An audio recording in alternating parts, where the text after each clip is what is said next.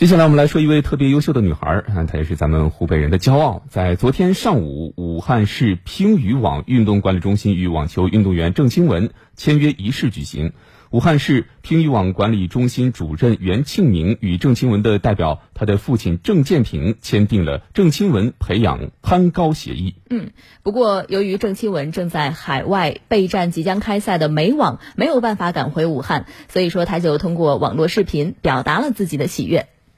我是郑钦文，出生于湖北十堰，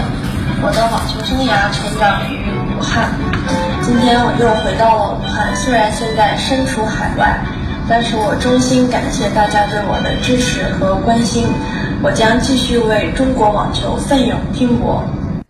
其实这次签约也就意味着，在未来的四年里，武汉市体育局将每年给予郑钦文一定数量的资助，以保证他整个团队的正常运转啊。并且，呃，包括聘请高水平的教练员、科研、医疗、康复、住宿、餐饮等后勤保障方面，向郑钦文提供全方位的支持。嗯，在代表女儿完成签约之后呢，郑钦文的父亲郑建平感慨万分地说：“哎，想不到兜兜转又回到梦开始的地方。多年以前，郑钦文就是在武汉接受网球训练，当时呢，得到了这里的教练员还有武汉市体育局的帮助。嗯，武汉市体育局相关负责人表示，郑钦文是。目前 WTA 水平和世界排名进步最快的选手，希望通过这次合作，帮助她早日成为站在女子职业网坛巅峰的选手。嗯，郑钦文，二零二二零零二年十月出生于湖北十堰，二零一零年来到武汉崇仁网球培训中心，由现武汉市网球队主教练谢纯代训执教，